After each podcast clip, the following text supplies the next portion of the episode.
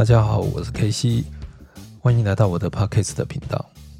这个频道主要是跟大家分享我这几年做专案经理的一些工作心得和感想，以及生活上的趋势和琐事。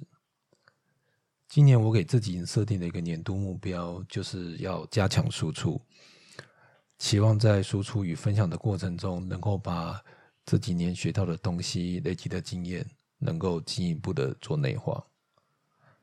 我选择了 Podcast 作为输出的媒介，因为这是一个。比较容易实践，而且能够持续去做的一种方式，这算是我自己在自媒体的一个尝试。初期我会从我自己的理解来分享专案经理有关的人事物，我会尽可能的讲的简单易懂，让大家能一窥堂奥。先来介绍一下我自己，我是一名专案经理，目前在某个软体公司的企业服务部门就职。这个部门是专门提供咨询专业服务给各公司行号的。直白的来说，就是帮雇主撰写应用程式啦，或导入解决方案啊，来协助客户解决商务上的问题。客户涵盖的产业其实非常的多元，包含银行、政府、电商、医疗等等。举个例子来讲，如果有一间公司，它需要做一个手机 APP。他们会开出需求规格，然后找到我们这样的公司，让我们公司依据这个规格进行去开发。通常出钱的这一方，也就是提出规格的这一方，就是客户这一方，我们都会叫他甲方；而执行及承包工作这一方叫做乙方。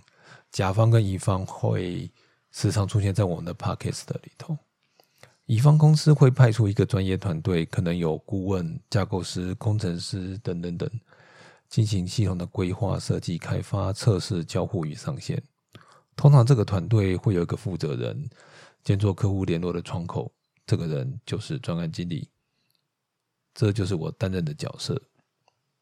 可能有的听众会问：诶，我公司也不是做这种乙方的工作啊，也有很多专案经理啊。当然。每个公司的运作模式跟分工，还是而且或者对专案经理的角色定义也是会有不一样的。比如像刚讲的，有的甲方公司他们自己内部可能有一些活动，公司就会派一个人统筹相关事宜，这是专案经理。嗯，我们再举一个比较极端的例子，建设公司在销售预售房屋的时候，也会有个专案经理。如果你有去买过预售屋，你会发现这些跑单的大姐谈的价钱，基本上都还需要专案经理点头。或者你自己的公司其实也有非常多专案经理，但是你总觉得他们每个人做的事情好像都不太一样，不知道在做什么，敢变来变去。那到底专案经理的工作是什么呢？我们先问一个问题。既然叫做专案经理，从字面上来解读，就是管理专案的经理。那什么是专案呢？依照美国专案管理协会的定义，我这用一个比较直白的字眼来说，专案就是一个暂时性的组织，在规范好的时间内，运用事先决定的资源，以产出事先定义的独特产品、服务或结果。依照上述的定义，专案其实是一个暂时性的组织，去做一些非例行性的任务。团队跟团队成员是临时的，时间也是限定的，产出也会是预先定义，而且它是独一无二的。所以这个听起来，就比方再出一个任务，就是为了一些特殊任务而产生的组织，这个组织。或者说，这个团队他的负责人，他的那个队长就是专案经理。专案经理跟组员都是特为特定的任务而生，所以当任务结束之后，这个团队就会解编。等到下一次有新的需求，又会组出下一个团队，指定下一个新的专案经理。当然，有的人会说啊，我这个专案经理好像都是跟这个团队持续在合作。这也是有可能的，因为有的专案或者是有的客户，他都会有非常强的持续性，这个时候他的团队可能都不会改变。如果有一个长期合作的团队能够一起跟着专案经理一起做，其实对呃团队来说是非常幸运的。有时你看到有的人的名片上写的头衔会是专案经理，我们就叫他说：“哎，经理你好。”可是其实他专案经理并不是经理。一般的经理通常指的是 people manager，也就是有带人的经理。专案经理通常不带人，他也没有自己直属的 member，甚至有的专案经理其实非常 junior。你知道，大学毕业公司就会叫你去做专案经理。在公司里，专案经理算是 IC，也就是 individual contributor，就是算个人贡献哦，不是管理制。所以，他其实就非常像公司里头的技术经理，就是以技术擅长，但是他基本上不带人。技术副理啊，技术协理，技术什么理，专案副理、专案协理，这些都是类似的 case。我为什么要在这里强调这一点呢？因为大部分的专案里，专案经理跟专案成员之间是没有从属关系的，所以我们可以叫他挺 leader，但他不是主管。现在越来越多公司走的是矩阵型的组织。什么是矩阵型的组织呢？就是呃，举个例来讲，专案经理、架构师、城市设计师，他们都有各自的老板。但是呢，依照任务，他们又会圈了很多临时团队，所以 PM 也是临时指派的。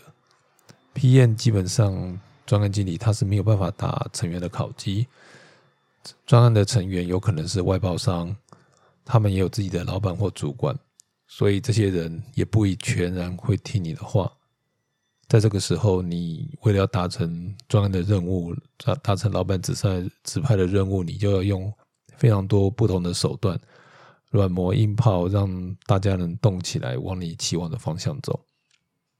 这需要非常多沟通与领导的技巧。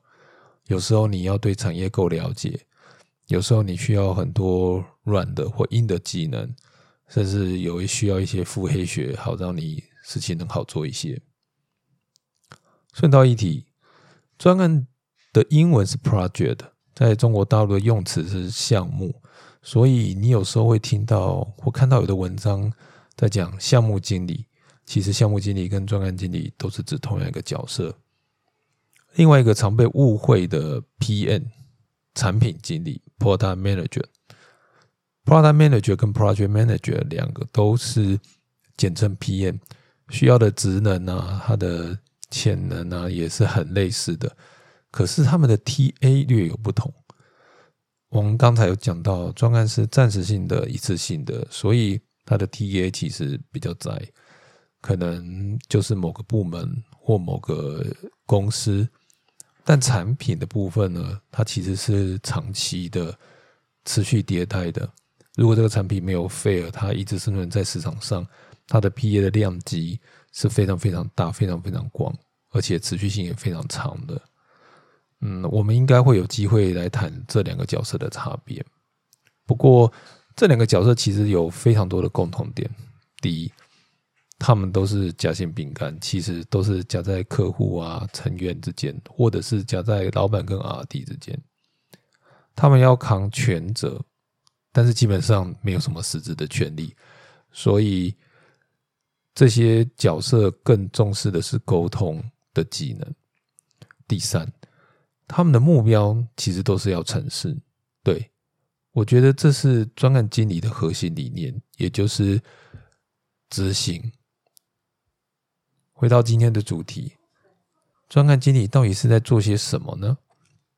我会把专案经理定义成专案的执行者，就是想办法用公司给你的资源，或者是你自己可以弄到的资源。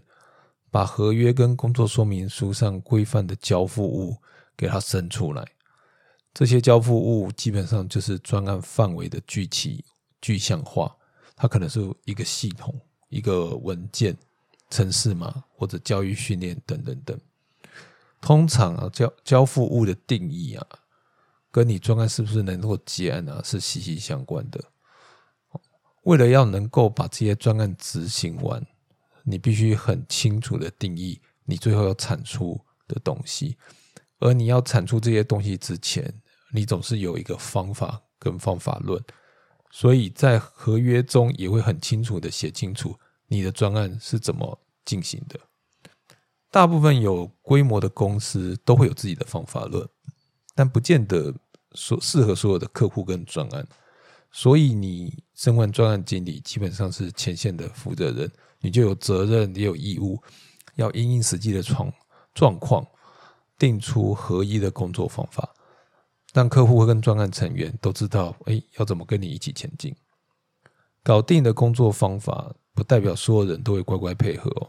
有时候有新的人，有时候有老兵，专案里头也有非常多利害关系人。这些利害关系，他也不会在你专案启动的那一刻一起，或者一起非常明显的浮出来。这个些事情，小到成员的纠纷，大到甲乙两方的政治角力等等，所以专案其实会一直往一个不稳定、一个越来越混乱的方向前进的。这是我自己的经验哦。所以会需要专案经理一直出面去做一些调整，去 do something，让它步入呃正轨。那这很多是属于风险跟议题的管理，这也跟人际沟通息息相关。好喽，今天算是呃我这个 podcast 的 kick off。我大致介绍了什么是专案，还有专案经理这个角色，跟他非常简略的工作介绍。之后呢，我会从大家最熟悉的专案金三角范围、时程与成本，来大家向大家介绍专案经理的日常工作。好，我们今天的 podcast 就到这边喽，谢谢大家的收听，我们下次见。